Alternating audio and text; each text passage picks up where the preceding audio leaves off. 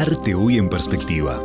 En el estudio de radio, cada semana, un autor y su obra. En los corredores, una muestra mutante de creadores consagrados y también emergentes. Arte Hoy en Perspectiva presenta Banco República para su tarjeta Brow Recompensa. Apoya Victoria Plaza Office Tower.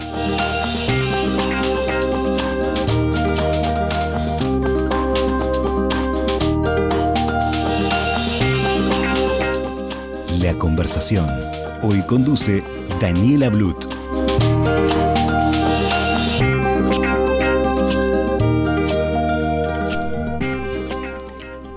Hola a todos, bienvenidos a una nueva conversación con el artista de la semana.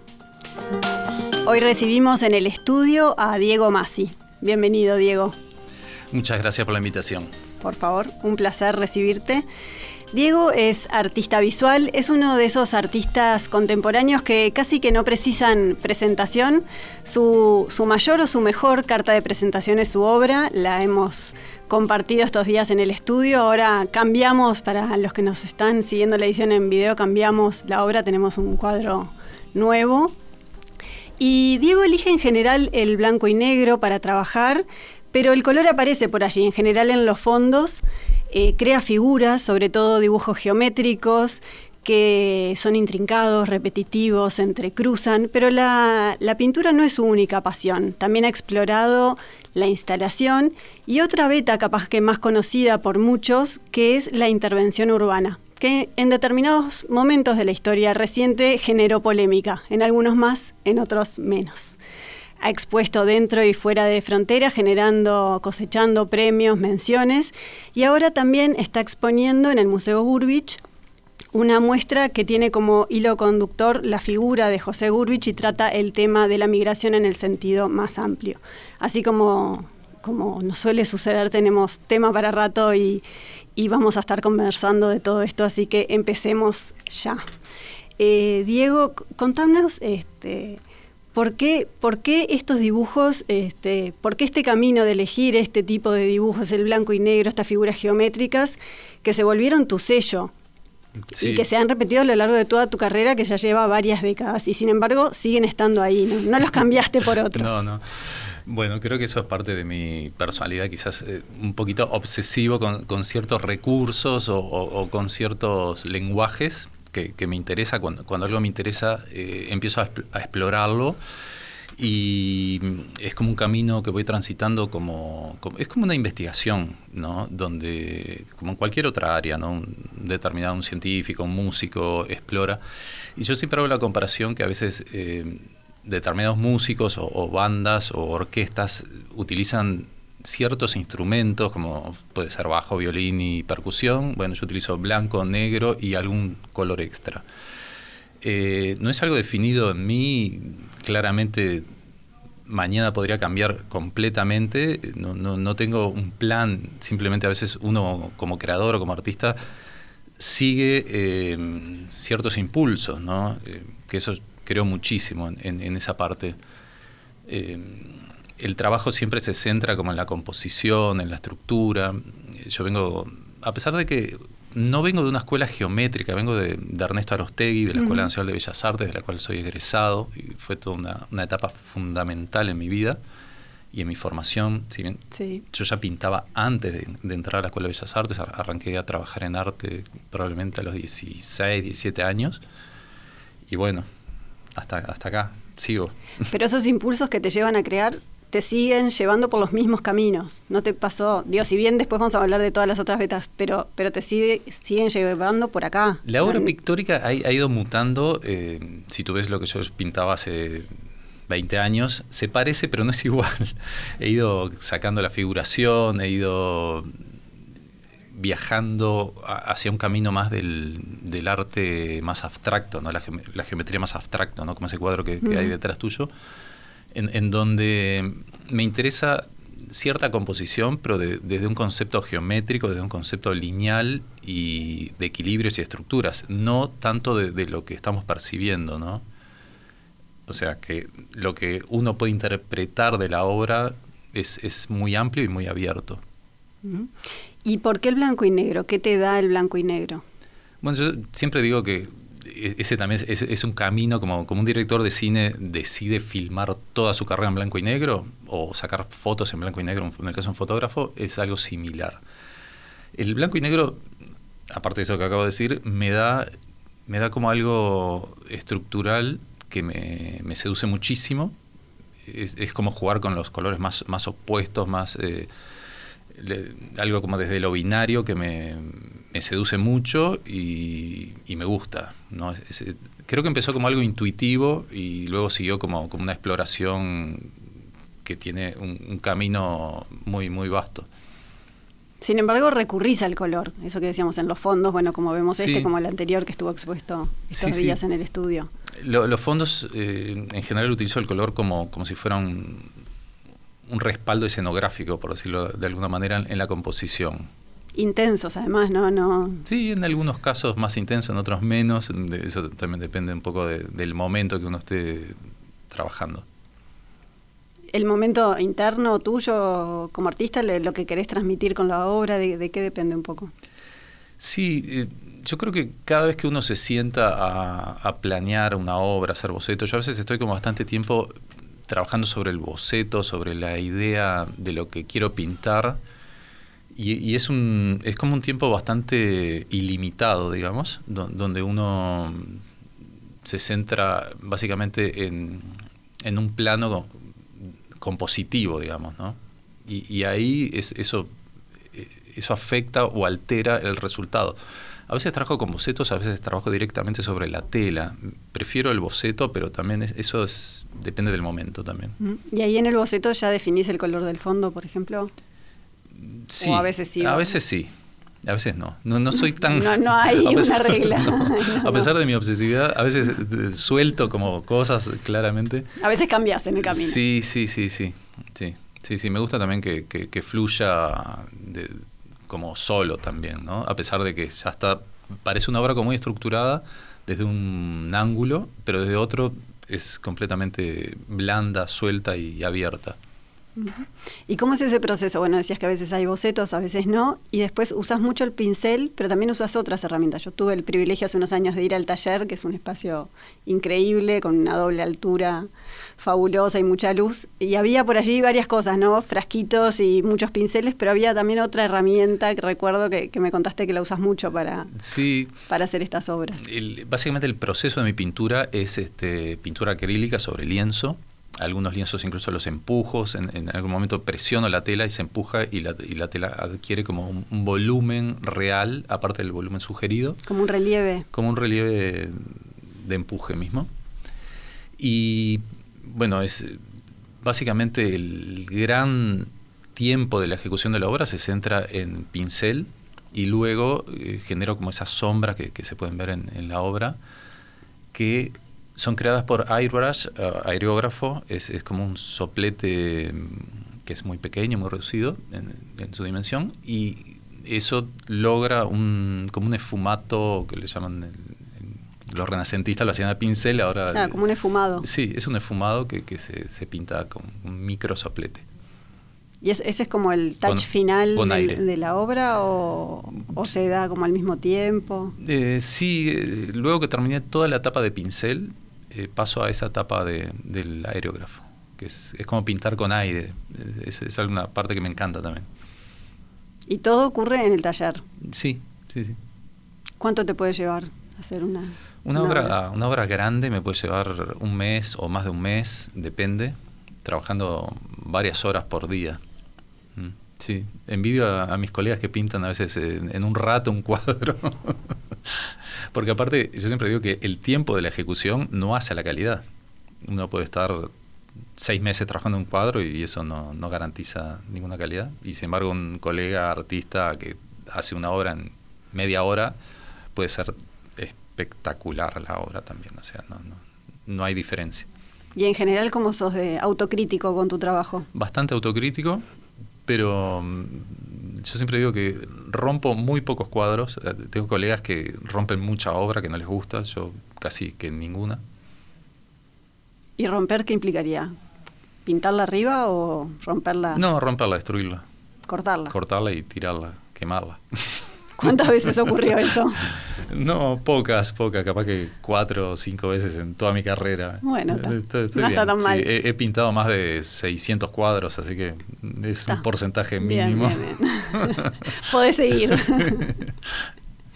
¿Y qué pasa con los títulos? También me llamaba la atención eso. La mayoría se llaman geométrico o geometría y algún número, como una especie de código. Muy pocos tienen, tienen un, nombre como Ombu, por ejemplo, que vi uno por ahí. Es verdad, tuve como determinadas etapas que buscaba como títulos muy subjetivos o, que, llevaran a cierto lugar y luego me di cuenta que me parecía como más interesante eh, codificar la obra como, si fuera como, como, los códigos de barra, por decir algo, ¿no? Y, eso me parece que también desprendía al trabajo de, cierta cosa previsible, ¿no? A veces el título eh, direcciona mucho a la obra. Hay, a mí me ha pasado entrar a museos, ver artistas que me gustan mucho, y leo el título y me quiero morir. Digo, ¿por qué le puso ese título? No puedo creerlo. Lo arruinó. Entonces, eh, ese, es un, punto también a, tener eh, como muchísimo cuidado, ¿no? Cuando pienso en los títulos, eh, si fueran títulos como los Ombu, esos que tú decías, dan otra cosa, llevan a otro lugar. Esta que, nos acompaña ahora en el estudio, por ejemplo, ¿cómo se llama y en, qué contexto la creaste? Esta obra fue hecha el año pasado, es geométrico BP, no me acuerdo el número, pues es un código que tampoco le doy demasiada importancia. A veces las primeras dos letras del código que genero en la obra están vinculadas a algo muy específico o a alguien o a una situación o a una muestra o a un evento y utilizo ese juego que solo yo lo voy a saber y nunca nadie se va a enterar porque que no tiene importancia son, dos letras para el espectador. no, no tiene ninguna importancia. Eh, y también eso genera un número de registro que voy, yo soy como bastante ordenado en eso, entonces todas mis pinturas están como registradas en, un libro, en fotos, en carpetas, y, eso genera también como ese código de referencia de, los trabajos. ¿Y es del año pasado, en, pandemia? Este eh, trabajo fue... sí, sí, fue, fue ahí como ya saliendo un poco de la pandemia.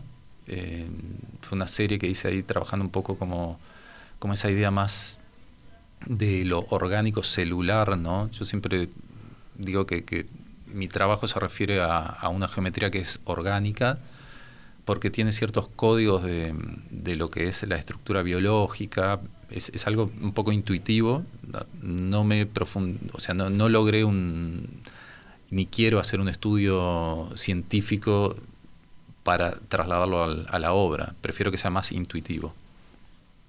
Pero sí reconoces que hay como un, cierto interés o una base de, eso, como de un, cierto conocimiento celular o de un móvil. Sí, sí, pero... Si, uno lo mira, o sea, ahora que lo decís y miro un poco las figuras, como que tiene esa cosa de, célula y de movimiento, ¿no? De imagen microscópica, capaz. Sí, eh, totalmente. Em, lo que yo siempre digo que prefiero que la obra quede como abierta al, al espectador y no direccionarla tanto pero, pero sí, eh, a veces hay datos que son como importantes, eh, se centran en, en, la composición y la estructura del trabajo. La geometría aparte es algo muy como muy blando en el, en sentido del concepto geométrico. La, geometría puede mutar, variar para millones de lugares recuerdo que a mis 16 años me interesaba muchísimo la geometría, me gustaban los artistas geométricos, Basarelli, Frank Stella, todos esos genios de, la geometría. Después muchos me dejaron de gustar. Y, y entonces sabía que quería pintar geometría, pero era algo que tampoco había, no había demasiada raíz más allá de determinados casos como Costigliolo, María Freire, Llorens, hay, hay geométricos en Uruguay, bueno, Torres García es básicamente un geométrico. Pero si bien en Latinoamérica sí había una corriente muy fuerte, ¿no? en Venezuela particularmente hay una movida increíble sobre de, escuela de, arte geométrico y de arte óptico también, a pesar de que no me interesaba tanto el arte óptico, no me interesaba el, el efecto de, el interés por el efecto en sí de, de la ilusión óptica nunca me seducía tanto. Es más, me daba cierto temor caer en eso. Me gustaba Jesús Soto, lo conocí a Jesús Soto acá una vez que vino al, museo, de hecho me al Museo Nacional. Al de Artes Visuales. Me acuerdo que me, invitó, vio algo de mi trabajo, le interesó y me invitó a, su taller cuando, en algún momento estuviera por París. Este, me acuerdo que pasé por París unos años después y él estaba de viaje, no sé qué, y bueno, nunca se dio la, la concreción con, del encuentro con Soto en París, pero hubiera sido genial. Pero tiene un poco de arte óptico. Sí, sí, totalmente, lo tiene. sin buscarlo. Sin buscarlo, aflora ahí el arte cinético, el arte óptico, la ilusión al, ojo. Sí, mm. está allí. Y, hablábamos de tu taller, bueno, de todos los, elementos que, están allí, bueno, un poco de la, de la duración. ¿Cómo es el proceso creativo? ¿Pintás en soledad, de día, de noche, sin horario, con una rutina? Bueno, yo vivo escuchando música sin escuchar música. vivo con una artista, Ana Campanella, que es mi esposa también, entonces compartimos, eh, compartimos espacios, compartimos lugares, compartimos charlas de arte todo, todo el tiempo. Y, eso hace a una rutina muy variable, muy cambiante, pero normalmente trato de tener como un horario de trabajo. Tengo dos hijas también, entonces eso, y, el taller está dentro de la casa, está todo montado en el, en el mismo predio, lo cual me encanta y eso me da como cierta libertad también. Tengo épocas que trabajo más de noche, más tarde. Eh, últimamente prefiero trabajar más en el día y menos en la noche, eh, o levantarme temprano y, ahí sentarme a, pensar y a trabajar. ¿Y ahí cuando arrancás, estás de corrido o...? Depende. No, no, no, o, no, la vida cotidiana se mete. La vida cotidiana se mete continuamente y eso me parece que está, está bueno, está bien. y ahí trabajo. Y mencionabas, bueno, que, este cuadro fue como la salida de la pandemia. ¿La, pandemia te afectó este, para crear más, para crear menos? ¿Cambió en algo? Eh, no sé, el, producto o la... Em, a ver... Lo que pudiste generar en, ese tiempo. Sí, yo creo que em, mi vida como, como artista eh, normalmente tiene mucho tiempo de encierro, ¿no? De, estar trabajando en el taller. Entonces también cuando vino la pandemia era como, era como el encierro en el encierro, ¿no? Yo ya soy tipo, ah, no es que viva encerrado, no, no quiero ver la imagen de ese artista que, que no sale, no, no, para nada. Eh, voy al club, salgo a caminar, salgo con mis hijas, todo. Pero digo, a pesar de eso, hay cierto encierro, ¿no? De, sí, sí, propio de tu actividad o de tu disfrute también. Puedo estar muy feliz encerrado en mi casa todo el tiempo. O sea, no tengo como lo No sé si no lo sufrís, no, lo Más allá que después uno necesita sus vacaciones, ir a, las playas y todo eso. Pero eh, eh, yo creo que la pandemia, bueno, nos agarró en un proyecto que, ahora después podemos hablar también, eh, que fue bueno trabajando eh, para un proyecto del Museo Urbich y eso fue todo en plena pandemia. Fue gracioso porque antes de, la pandemia ya veníamos trabajando por Zoom y, por Skype con una curadora que vive en Estados Unidos y con un colega también que está allá. Entonces, como que de alguna manera nos adelantamos a eso también.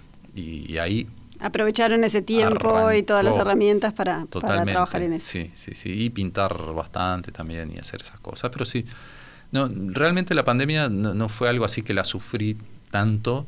De hecho, ni siquiera no, no, contraje COVID, lo cual es muy raro, y en mi familia nadie tampoco.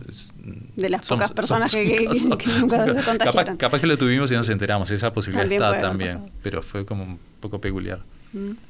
Bien, antes de irnos a la tanda te voy a preguntar por, por esas rutinas, este, cuando te preguntamos, bueno, ¿qué, qué música elegías para acompañar esta, esta entrevista, mencionaste a Mariano Gallardo, que dijiste que bueno, un artista joven y que bueno, está por presentar el disco, creo que mañana justo, o sea que acompasa un poco la, entrevista, ¿no? Es mañana. mañana presenta su disco en la trastienda, les recomiendo que por favor lo busquen en Spotify o en plataformas. Eh, Mariano Gallardo, a mí me, yo personalmente lo conozco de niño, es un artista muy joven y no lo recomiendo porque lo conozca, lo recomiendo porque considero que es uno de los mejores discos que se ha hecho en la historia de la música del Uruguay. Me atrevo a decir eso, lo cual más de uno me va a cuestionar, pero que lo escuchen porque es un músico talentosísimo y que viene de una familia de músicos. Vamos a escuchar un pedacito de, de la canción que elegiste y ahora nos vas a contar por qué.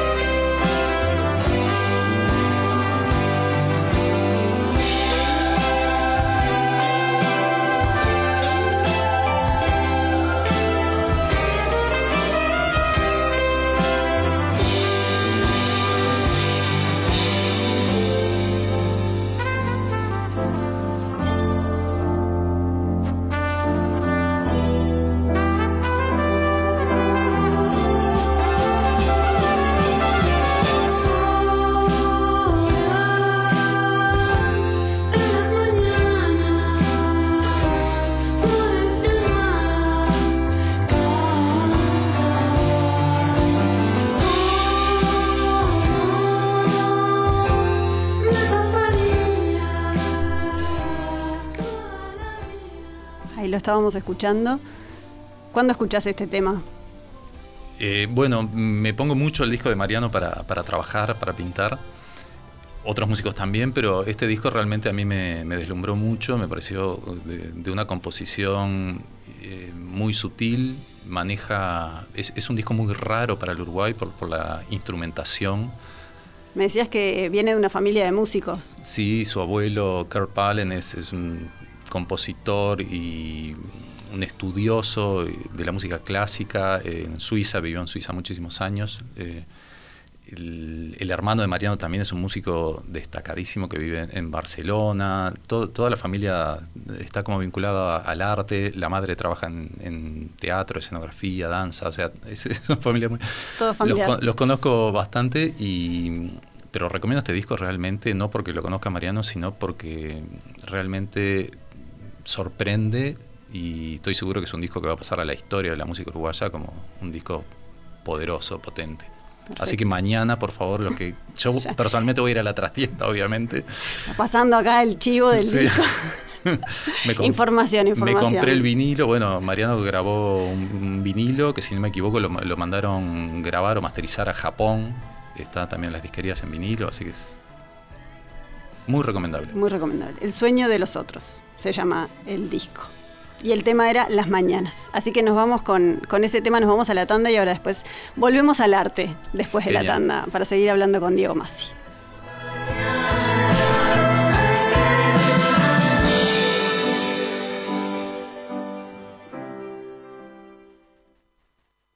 ¿Sabías que con las tarjetas de crédito Mastercard Bro Recompensa, tu dinero vuelve a vos? Es la única que te devuelve plata cada vez que compras, a través de un programa de lealtad, en donde generás puntos que equivalen a dinero real, para comprar donde y cuando quieras, además de contar con beneficios exclusivos en los rubros más relevantes para tu día a día, que podés ver en beneficios.bro.com.uy. Pedí tu Mastercard Bro Recompensa al 2 1996 triple cero o en recompensa.brow.com.uy. Con tu tarjeta Mastercard Brow Recompensa, todo lo que das vuelve. Banco República, nuestro banco país.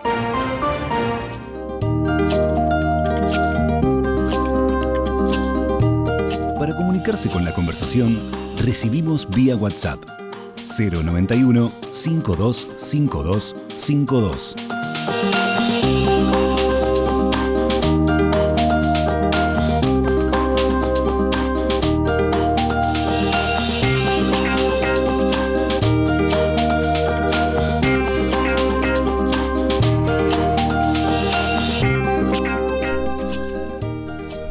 525252. en la conversación de los jueves con el artista de la semana. Hoy nos acompaña Diego Masi. Ya estuvimos adelantando algo de la muestra que tiene en este momento Diego. Se llama Transhemisféricos en el Museo Gurbich y trata sobre el tema de la migración. Ahí una cosa que estaba buena para destacar es que no estás con obra pictórica, estás con esa otra beta capaz que menos conocida, que son las instalaciones con sonido, con movimiento, que, bueno, me acuerdo ese día que estuve en el taller también me mostraste alguna y creo que en tus comienzos empezaste con las instalaciones, ¿no? Como que te gustaba mucho la electromecánica, que estuviste a punto de estudiar ingeniería mecánica o... Más de una vez me, tenté de hacer eh, electrónico, Electrónica, sí. esos campos ahí que tienen que ver con más, como, como decís tú, con, la parte de, de, ingeniería. De hecho, siempre bromeo que tendría que haber estudiado ingeniería. Pero bueno, también quería ser arquitecto, también quería hacer música, también quería hacer cine. bueno, capaz que estás haciendo algo de todo eso a través del Seguramente, sí. Este, sí, mi, mi primera exposición individual eh, estuvo ligada a, se llamaba, estuvo ligada a la tecnología y se llamaba Para las Brisas, fue en el MAC, Museo de Arte Contemporáneo. Que eran unos, unos limpia parabrisas que se movían. Sí, había vidrios, cristales de, de, auto, parabrisas rotos, había motores, había juguetes mecánicos eh, modificados. Y bueno, ahora retorno, retorno esa, esa, esa técnica y junto a Richard Garrett, que es un uruguayo colega que vive en, Estados Unidos desde hace muchos años, luego mm, nos invita al Museo Gurbich, nos presentamos a los fondos concursables, ganamos los fondos concursables y eso fue eh, súper importante para poder financiar esta muestra que es bastante costosa porque bueno, vino la curadora que se sumó también Cecilia Fajardo Gil, que es una destacadísima curadora de arte internacional especializada en arte latinoamericano, eh, con una carrera increíble. Garrett también es, un artista que bueno puso en el MoMA. Yo, lo conocí en, cuando presentaba su obra en Times Square, cuando bajaban los carteles de la publicidad para proyectar su trabajo. Ahí, esa noche nos conocimos en 2015 cuando él hacía ese show en pleno Broadway y la 42. O sea, toda la, publicidad se proyectaba ahí. Pueden buscarlo, está en YouTube, está en todas las redes. Y bueno, el, tema de este trabajo es la migración Ahí lo que estamos viendo son piezas, eh, algunas mías, algunas de, Garrett, donde a través del sonido y la memoria de, nuestra infancia, faltó decir un dato que es, muy importante, tanto Garrett como yo tuvimos una infancia de mucha migración. Eh, mis padres cada dos años nos íbamos a Nueva York, volvíamos, después nos íbamos a Lima, después volvíamos, íbamos a Buenos Aires a, vivir siempre, ¿no? Por un par de años. ¿Puedo decir un dato que me acuerdo de esa entrevista que te hice? Que mm. fuiste a más escuelas que los años, de, escuela primaria. es verdad, es verdad. Sí. sí. lo cual eso seguramente tiene que haber afectado mi vida, o para bien o para mal. No Pero afectado de alguna manera. Eh, entonces ahí también, incluso en una de esas idas a, Nueva York, me acuerdo que mm, en el edificio donde vivíamos, los vecinos siempre tiraban eh, a, la, basura, ¿no? Los, grabadores, tocadiscos, y, con mi hermano los desarmábamos, los, jugábamos con eso y teníamos 14, mm, 15 años. Y, creo que ahí empezó como ese interés por, por saber qué es lo que tiene adentro cada aparato electrónico y desarmarlos y investigarlos y básicamente es lo que hago hasta el día de hoy, ¿no? Ahora pueden ver en, esta muestra hay un lavarropa muy antiguo de, los años 60, donde lo modifico, lo altero, lo transformo en una especie de pasadisco que hace scratch. ¿Es aquella imagen que se ve allá en el fondo? Exactamente. ese lavarropa es, parte de la muestra. Para los que nos siguen en, en video, estamos pasando imágenes de la muestra. Y, ahí lo, que... Lo, bueno eh, es, como una sumatoria de capas de, que tienen que ver con la memoria sonora de nuestra infancia, ¿no? Eh, por ejemplo, eh, Garrett presenta Perceptual, que es un trabajo donde él toma audio en, Nueva York y lo traduce en imágenes sin sonido, en imágenes silenciosas. Yo tomo con un lente esas imágenes de él y lo traspaso a, a, tres pistas de audio. Ahí trabajamos en un proceso de Pure Data con Leo Seco donde programamos esos audios y a su vez esos audios disparan mecánicamente otras piezas dentro del Museo Gurbich. Fue todo como una puesta en escena bien compleja, eh, muy desafiante, todo eso trabajando a distancia en pandemia con Cecilia Fajardo y, con Garrett. El, Museo Gurbich fue increíble en, en, todo lo que pudo lograr, ¿no? porque también la invitación fue clave y coincidía y, de alguna manera afianzó lo que ellos venían trabajando, que era la, migración, el eje migratorio. ¿no? De hecho, el museo incluso está trabajando un ciclo donde proyectan películas que tienen que ver con, la migración y con se aborda el tema desde distintas miradas y lenguajes. Hay un trabajo curatorial ahí súper bueno, súper intenso. La muestra ya está hace varias semanas y se sigue un par de semanas más, creo que hasta mediados de noviembre. Hasta el 11 de noviembre. 11 de noviembre, o sea que hay, Tienen tiempo para ir a, visitarla, sí. Bárbaro. Hay que aprovechar. No, dormirse porque tampoco son tantos días más, pasan volando.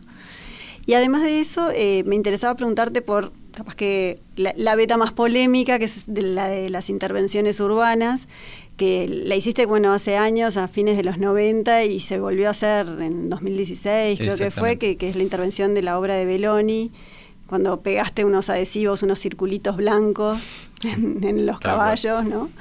Este, bueno, en algún momento la familia de Belloni no, le gustó esa intervención, bueno, hubo, hubo varias voces a favor y en contra, ¿no? Pero habla también un poco de, la cultura, bueno, estamos viendo, mira, ahí vemos en, en imágenes, un poco de, la relación de los uruguayos con, los monumentos este, que, hay en los espacios públicos, con, la historia, con el arte.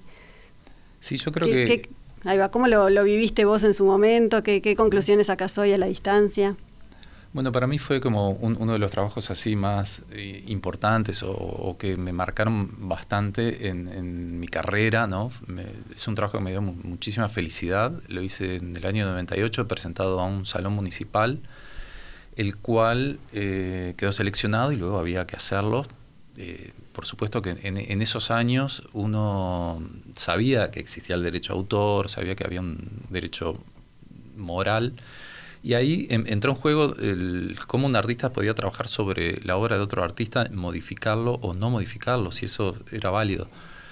Eh, esto es algo que se, hace en, muchos lugares del mundo, pero eh, claro, eh, es diferente el derecho a autor sobre el, sobre el, daño que puede producir moralmente la intervención de un artista a otro. ¿no? Eso es algo y el derecho moral es algo que no caduca. Y bueno, ahí fue bueno porque hubo debates infinitos.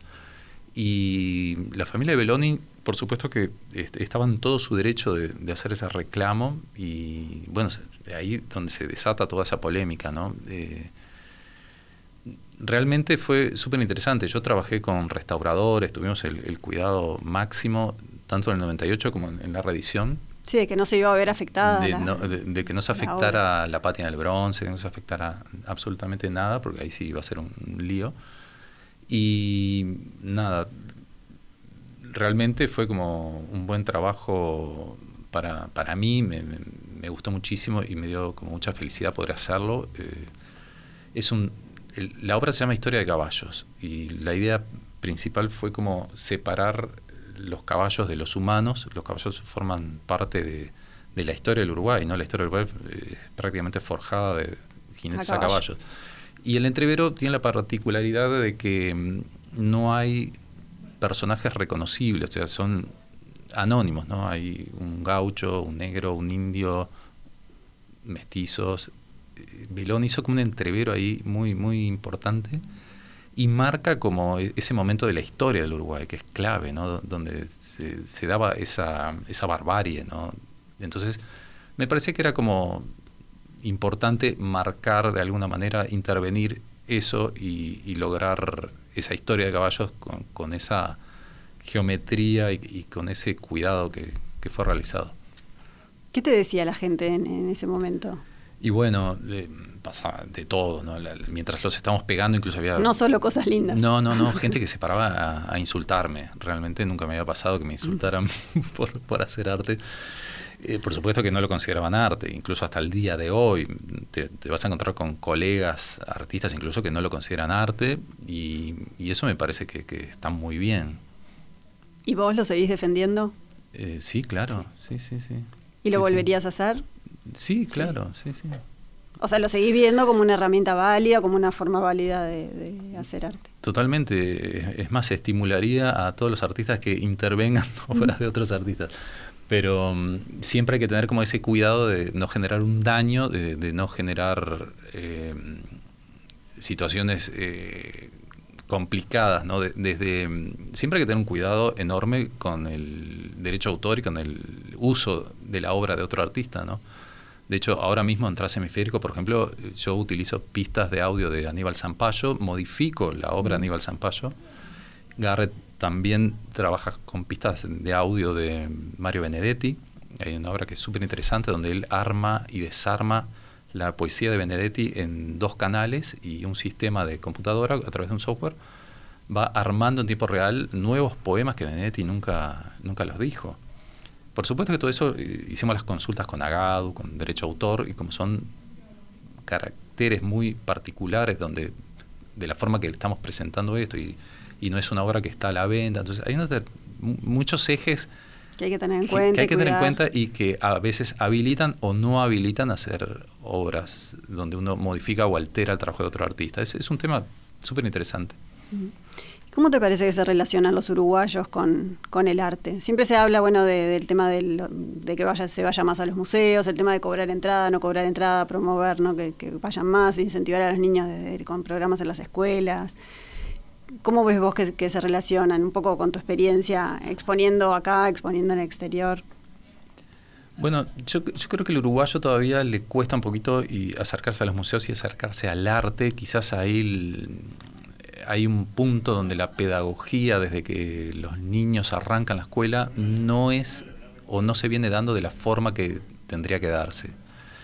eso es algo que a mí siempre me preocupó y creo que está cambiando, está mejorando. Eh, yo veo que mis hijas, que eh, todavía están en etapa de formación, reciben mucho más estímulo del que recibimos nosotros. Eh, todavía falta muchísimo, pero creo que es, por ahí, ¿no? Hay, hay, una base donde tenemos que lograr formación desde, desde la primera etapa de, la vida. Integrarla también, ¿no? Integrar el arte a... Claro, Uruguay, por ejemplo, tú sos un turista, llegas a Montevideo y no vas a encontrar arte contemporáneo en las calles de Montevideo. Prácticamente no lo vas a ver, salvo alguna rareza o excepción, no, no hay.